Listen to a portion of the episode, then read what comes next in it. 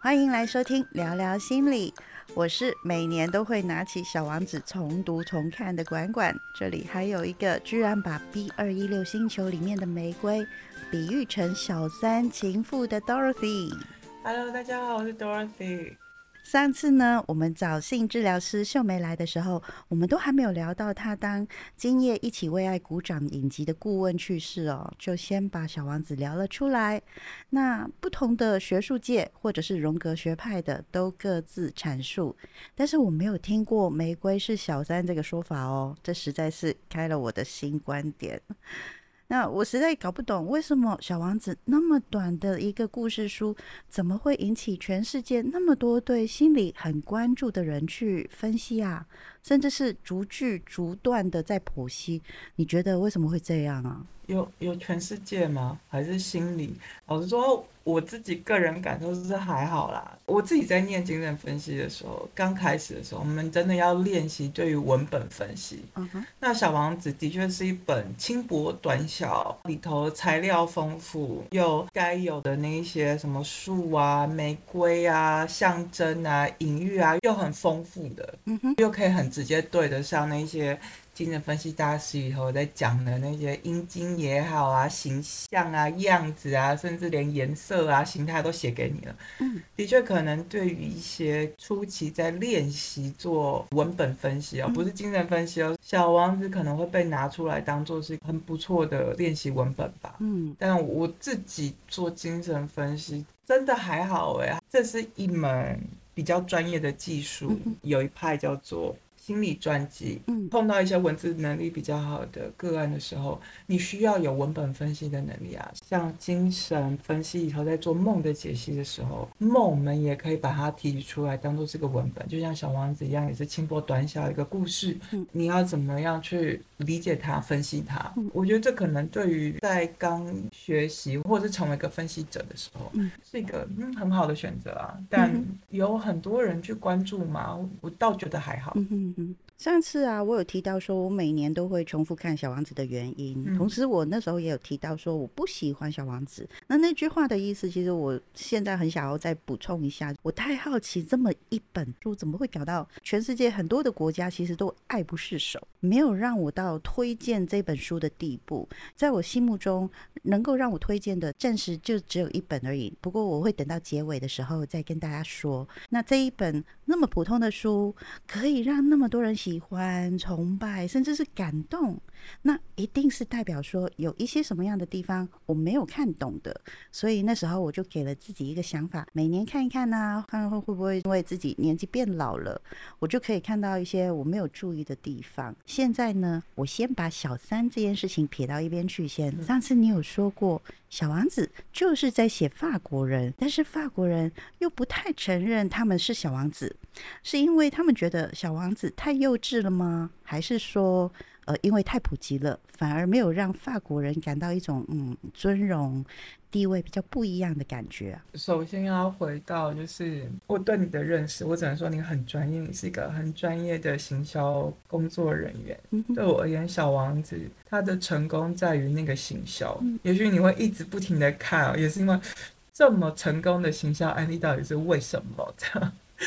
有什么东西是你没有注意到的？像我刚刚说那种法国人都是小王子，因为真的他们，我记得他们就是国小一二年级的读物。你上次要提小王子呢，嗯你就去问我身边的法国朋友，有一个朋友他妈妈就是国小老师，嗯他就说哦，这等于就是他们国小老师真的很重要的，要好好谈这本书啊。为什么呢？嗯因为等于就是这本书对于法国人而言是要鼓励小朋友，你要有想象力。你要怎么样理解大人的世界？嗯，我觉得对于小朋友而言，在看这本书的时候，呃，因为飞行员跟小王子嘛，他们在对话，嗯然后也是飞行员写小王子的故事。嗯，小王子被当作是一个有个性、有独立人格的一个人。嗯，但是可能在台湾文化里头，小朋友有自己的想法嘛，可能是未必的哦。可是，在法国教育的时候，反而是每一个小朋友，你还在小的时候看这本书的时候，等于你也被教导说，你可以是那个小王子，你可以有一个独立的人格，你可以有一个自己的星球，你可以有自己的想象世界，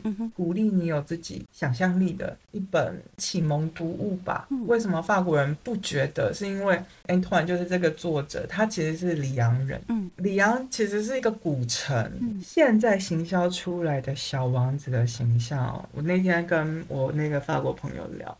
他就讲说，大家因为小王子来了巴黎，甚至巴黎开了很多这种小王子的专卖店啊什么的，他觉得很荒谬，很好笑。因为这故事的作者，他从头到尾可能。人生没来过几次巴黎，甚至是他在写这本书的时候，人还是在美国的。是那种天真浪漫跟纯真诚实的形象啊，这些东西跟巴黎一点毛关系都没有，一点他都不是一个什么巴黎这种城市形象，他其实就是一个乡下人。嗯哼，嗯，就是巴黎是一个，我觉得还比较像他天龙国。对，他这个天龙国还比较像是那本书里头的那个什么商人呐，或者是酒鬼啊，那些奇奇怪怪有病的那些星球上的人，我觉得他比较像是就是巴黎，嗯，他自己就不是巴黎人，然后他自己也很少，那时候那本书的写成是在一二次世界大战期间，嗯，所以我我我对于这本书有一些其他的比较更深的理解。法国人不会有这种感受，是因为我相信当这本书出来的。前因后果，还有包含 Antoine 这个作者哦，他那时候在这本书之前，就是参战前的一本，就是写给人质的那封信，他其实有参与一些当初的反战、反纳粹的政治活动跟战争的。是法国人对于他们而言，Antoine 他比较是一个，他是一个战争英雄。嗯。然后同时又是一个文学作家，然后他写儿童文学的，嗯他们不会那么的深刻。嗯我那天我朋友就很认真说：“你在破开始讲一下，你们喜欢小小王子那种形象，巴黎没有，不要来巴黎，你会失望。”他在郊区。嗯哼，法国人都会说巴黎不是法国，法国不是巴黎。嗯，像里昂就是第二大城、第三大城，它有它自己的文化脉络、历史。嗯，比较难听一点，就没有那么国际化。因为对于法国人而言，国际化不是好的词哦，因为代表你不正统。哦，是这样哦。啊，对啊，对啊，对啊。嗯，很特别。写小王子的背景的人，他自己也不是在巴黎这样子的环境长大的。嗯哼，我觉得在巴黎环境长大的人写不出来小王子这么。诚实的书吧，我觉得，嗯哼哼，对啊，嗯，OK，嗯，好，他们不会觉得自己是小王子，因为法国社会你还这么纯真，这么诚实哦，可能真的像家境要像 Antoine 他自己是贵族，嗯，要有一定的身家背景跟教育背景，才有办法继续这么诚实下去。嗯哼哼，嗯，原来是这样，哦，对。我看了一下作者的介绍，他可是跟我某前任一样，其实是个情绪满满的巨蟹座。哦，所以我光看到巨蟹座的时候，我大概懂，就是说，哦，怪不得《小王子》这本书会有那么多很有 feel 的那一种描述，因为说真的，他的脑内小剧场一定是很多的。Yeah。所以我在介绍《小王子》作者 Antoine，他的生平其实也没有什么大兴趣了，因为大家可以去看 Wikipedia 的时候，就可以看到他的一些个人生平的资历。我倒是想要跟大家分享说，Antoine 他的老婆，嗯，他的老婆呢，第一个，他老婆是个母羊座哦，就是跟我前任是一样，是母羊座。第二个。Antoine 是老婆第三任的老公，嗯，他老婆第一任的老公呢是在美国认识的墨西哥陆军，嗯，然后第二任呢，她的老公是一个瓜地马拉出生的一个作家，而且他斜杠的外交官跟记者，嗯，不过呢，结婚一年之后，她的老公就去世了。那等到她第二任老公去世以后的第四年。他老婆就终于嫁给了这个小王子的作家 Antoine。我其实不会说就是巨蟹座是渣男，因为其实，在看 Wikipedia 的时候，你可以看到说，呃，这个作家其实情感还蛮丰沛的，因为结婚以后常常出差，所以也会有接触了很多段的婚外情。那到他四十四岁的时候，呃，作家就是 Antoine 他就去世了。太平洋战争的时候出任务的时候，嗯。所以我说他是一个战争英雄嘛。嗯，其实他老婆啊也蛮多婚外情的，所以我在这边强调，真的不要用星座去判断 哪一个星座就是比较属于海王海后的，因为想偷吃什么星座都可以偷吃。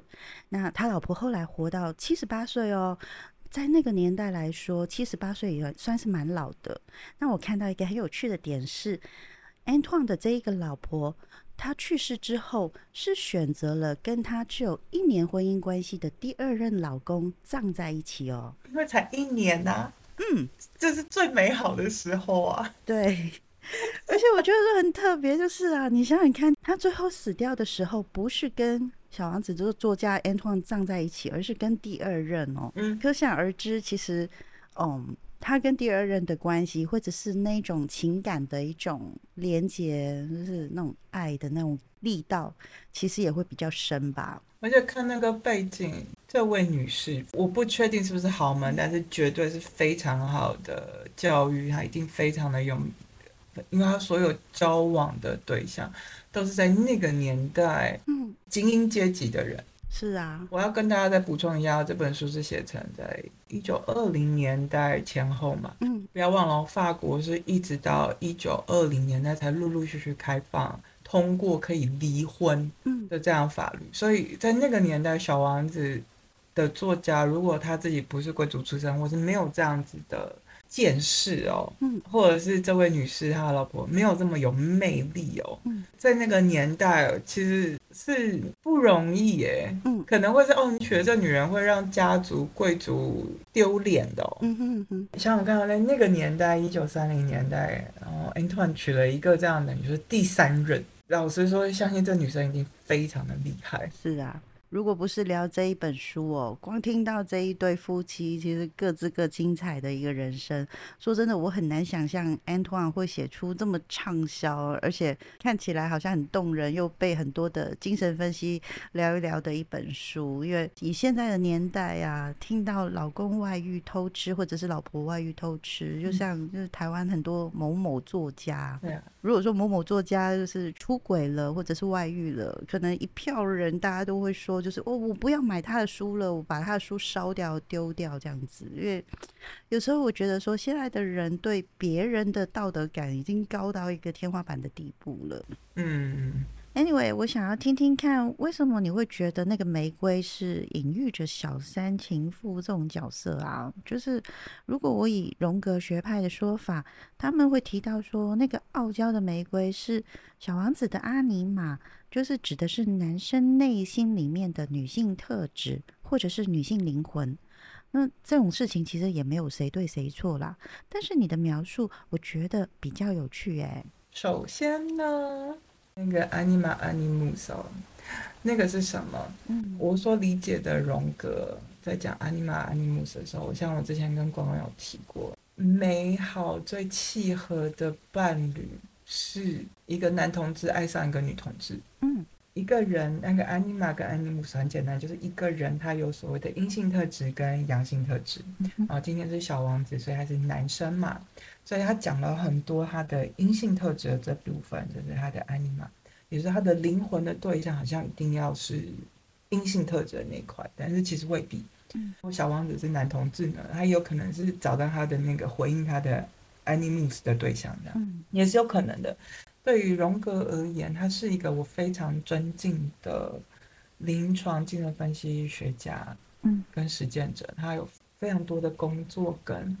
他的研究是在那个年代哦，因为他还是用阴性特质跟阳性特质这样二性别二元对立的方式，是因为他在那个年代的性别还是非常的固定固化的，嗯，不像我们现在，我们性别可以是流动的，所以在那个年代其实。荣格作为一个很认真工作的临床心理学家，嗯，他在那个年代已经可以有这样子的概念，他不用二元，但是他借用了我们中国文化的太极，嗯，阴生阳，阳生阴的概念，所以我们可能台湾人对于荣格很有这种亲密感，就是因为荣格在那个年代。那样的欧洲还是很二元对立语境里头，他能够拿来解释他在临床上看到的这些怎样的爱才是感人的那种灵魂的契合度，他看到的是什么？他只能够用中文世界里头的阴阳生两极、阴生阳、阳生阴的这种概念来试图的让那时候西方世界性别还是很固化的二元对立的概念撑开一点。为什么会说他是小三或者是情妇？我觉得得要回到一个我自己很个人的生命经验哦。其实我呃，管管知道，我其实在法国大家是叫我玫瑰的，因为 Dorothy 在法文里头大家会发发音叫 Dorothy 这样。老实说，他们怎么样叫我都反应不过来，叫 Dorothy 这样不是同个字。所以我用了我的 middle name，法国朋友都叫我玫瑰。我那时候在分居的时候，那时候跟是还是很想要跟我前夫沟通，嗯，所以我那时候我是写情诗，我是每天或者每周我会写法文诗歌的形式跟他说我们怎么了，我怎么了，我想跟你说什么。呃，在法文里头，那个 host 它有很多的含义，像我们会说啊 on host 就是一切无限美好。它既是粉红色，它也是玫瑰的意思。我甚至还问过我法国朋友，说玫瑰到底什么时候对你们而言开始成为爱情的象征？然后他也愣了一下，然后说：“嗯，可能从古希腊时代吧。”然后为什么呢？哎，不知道，要查一下是不是有神话。然后也没有查到很明确的神话。那为什么爱情会跟玫瑰连接在一起呢？我们台湾人可能是因为受到西方文化的影响，跟学习西方文化的过程当中学过来。的这样的象征哦，因为呃玫瑰上面也有刺啊，然后拿到会痛啊。在发文里头的玫瑰，它不只是代表着我生命当中很美满，像玫瑰很很绮丽、很美好，然后很很多汁、很梦幻，是开心的、欢愉的、有热情的啊。嗯。同时，它也有个语境，就是我觉得 “me on host”，就是我翻成中文语境，就是这双鞋我把它穿在这个人身上，就是这个锅他来背，或者是我把这个人放在这个位置上。嗯，有一个差异是说，当然台湾人念的小王子是中文的译版嘛，在翻译里头有所谓的，就是字义跟意义嘛。嗯，我觉得中文版的小王子真的是两者都真的是做到非常非常好的平衡。嗯，那但是还是有一个。差异是我们在语言语境上，就像我刚刚说，我在形容玫瑰真的是非常的舌头打结，因为那个后面有一整套完完全全不同的生活经验跟实用的情形，然后跟片语，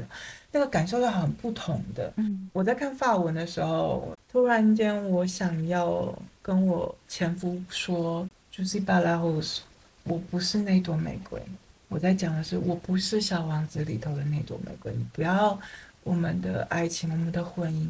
虽然我叫玫瑰，但是我不是那个玫瑰。我是我是你老婆，我是你的灵魂伴侣啊，我是你的糟糠妻也好啊，这样。我写给他的诗里头，就是说，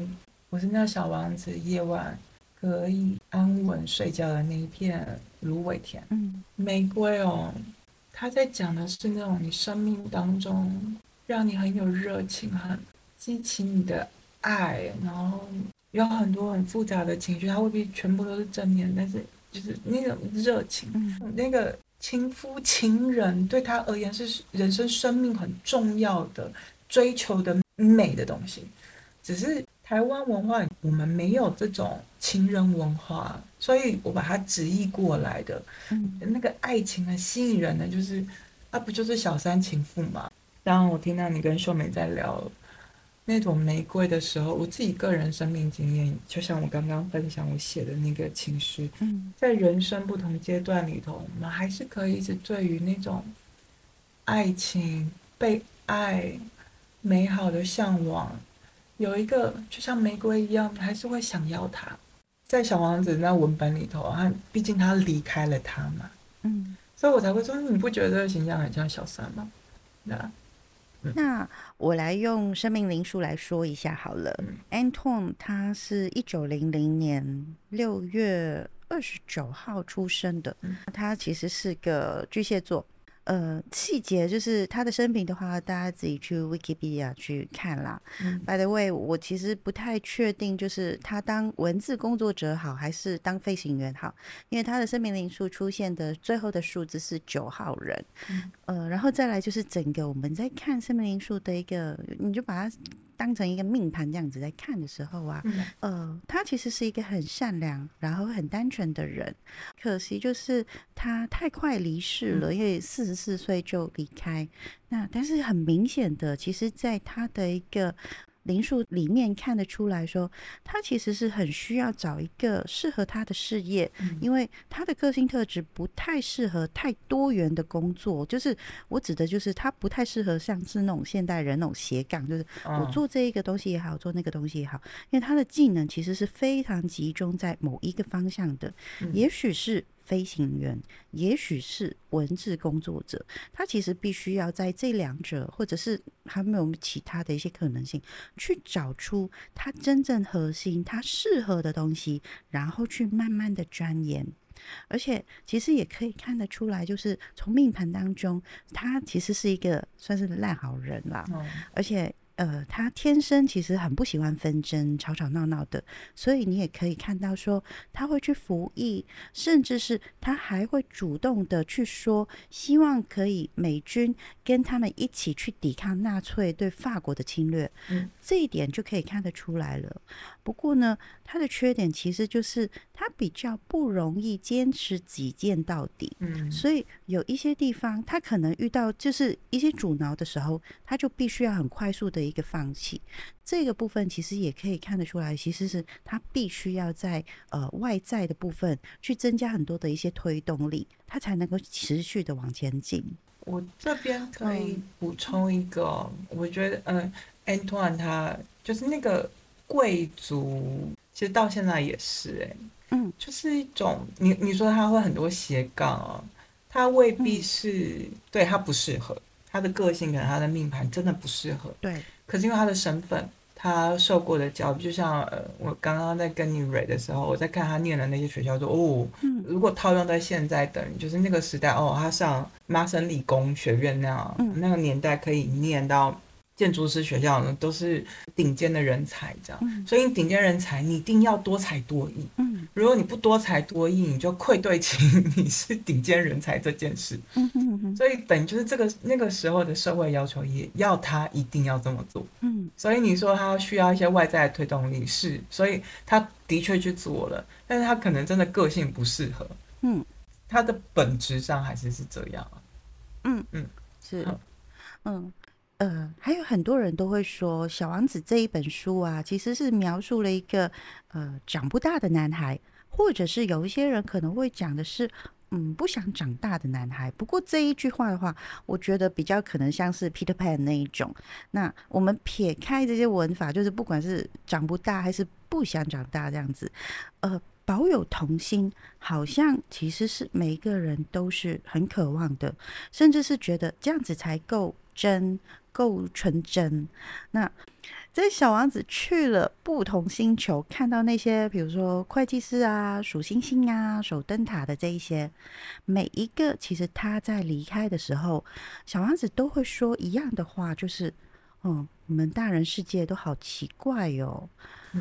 这个部分其实是我看了很多次，我都在想说，对啊，没错啊，你这个想法其实是对的，因为你是个小孩，所以你在看大人的世界的时候，的确，他真的是奇怪荒谬的。但是呢，拉回来就是我们在看这本书的大人哦，我们会不会觉得这些大人的世界很奇怪、很荒谬呢？我不会觉得，就是如同我们大人看着小孩子的时候，我们会觉得说啊，这些小孩子很天真、很幼稚、不懂事。但是小孩子不会在他的岁数当中觉得他们自己就是哦，我就是很天真啊、很幼稚啊、很不懂事这样子。嗯所以，如果我们不在那个年纪、那个角色去做当时的任务的时候，那我们自然就不会往前进，不会把那个当下那个年纪的课题去考过。嗯所以，呃，我在看《小王子》去六个这些其他的星球的那一段的时候，其实就是我每一年在读《小王子》的时候，我花最长的时间在停留的这一个部分。我在看的是每一个角色都会有一个目标，有一个任务，就像我们现在的人，我们活在了自己的同温层，自认为可能这个是一个我们的舒适圈，但是我们有没有想过说，我们离开了同温层，一样可以把手上的任务可以做好一点呢？在我的想法是，长大其实不是坏事，不想长大，或者是一直只是回忆童年的单纯，这个真的会比较开心吗？我是这样子的想法啦，所以你觉得说，嗯，不想长大，保有童心，你会觉得是怎么样呢？首先，我是一个没有童年的人，嗯，我没有什么童年，因为我想可能比较有升学主义的国家成长的人都有这样的经验，甚至是如果你出生的家庭是对学业比较有要求的，你可能未必有那么多时间可以当小孩，嗯，所谓的小孩是什么呢？是被照顾，是被爱，是被放在一个允许你犯错、允许你很诚实、允许你还有好奇心去探索这个世界的状态。嗯，呃，我自己主修精神分析的领域其实是童话治疗，所以我每次去旅行，包括我上次去，嗯，呃，都柏林去爱尔兰哦，也是去书店去找他们自己。当地的爱尔兰的童话，嗯，那个童话里头承载了，承载不只是像，呃，今天你刚刚问我那些荣格学派的东西，那些，呃，语义啊，那些意涵呐，代表是什么啊？其实有更多的是小朋友你在成长社会化的过程当中，你需要学会的游戏规则有哪些？会发生什么事？嗯。儿童这个概念也是十八、十九世纪工业革命之后才被创造出来的。嗯，被创造出来的原因是因为他们发现啊，儿童如果你太早让他工作了，他的生理发育不够完善哦，以至于他能够工作的年限会变短。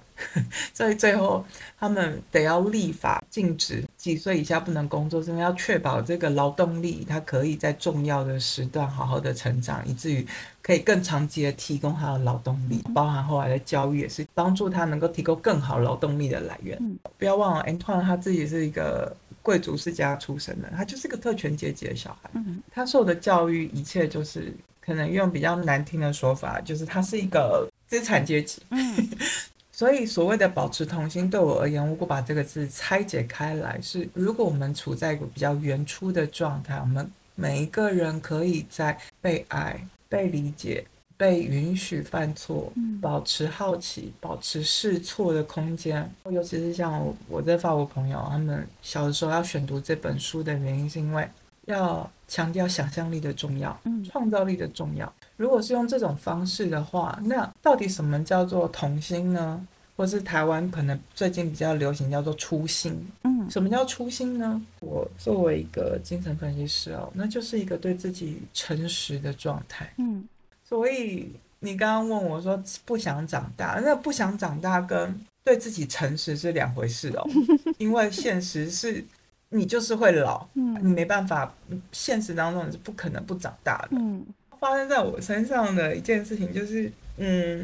我怎么样看哦？就是因为我最近也面临到一个状态，就是我的状态跟我实际的年龄差距太远了。那个远是我不知道为什么我一直保持在三十岁出头这样。然后所以当他们问我发生了什么事的时候，就哇。七八年婚，你在离婚，说，你几你几岁的时候就来法国，然后你这些还在英国，你到底几岁？这样，我最近很常被问这件事情，我才意识到，说我给人的感觉跟我实际年龄有差距了。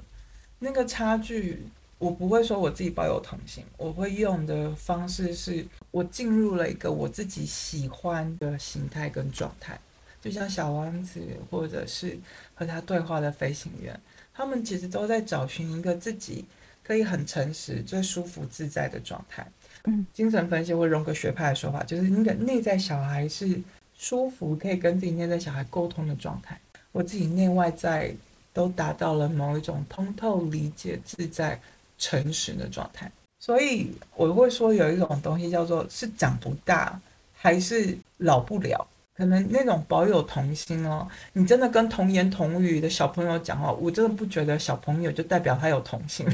有的时候你反而会被他气死。你就会看到人其实真的有所谓的人性本恶、人性本善，真的有那个本质上的差别，不是每一个小朋友都那么纯真单纯的，没有。所以不要把那个小孩纯真化，想象他，因为那个不是自然的形态。自然的形态是什么？是对自己诚实。一个人能够具有这样子对生命有热忱、有热情、有创造力，是本源是来自于你对自己诚实。然后也接受你自己内在最真实的感受。就回到说那个不想长大，跟不想老化，跟你有没有老化，和你有没有保持你自己最喜欢的状态，你最自然的状态，你自己最真实的感受。我想，可能对于你刚刚问的那个问题，那个长大不是坏事，跟长大的那个过程，我们能不能够选择，或是继续接受自己最喜欢的状态？成为自己舒服的状态的这件事情，我们可能太快的把那个对于变老的恐惧哦，跟那种对于自己年轻的时候的那种热情活力的渴望，我们把它给混在一起了。下一集我们就接着要说让小王子死掉的那一条蛇，以及狐狸为什么是大老婆，请听聊聊小王子下集。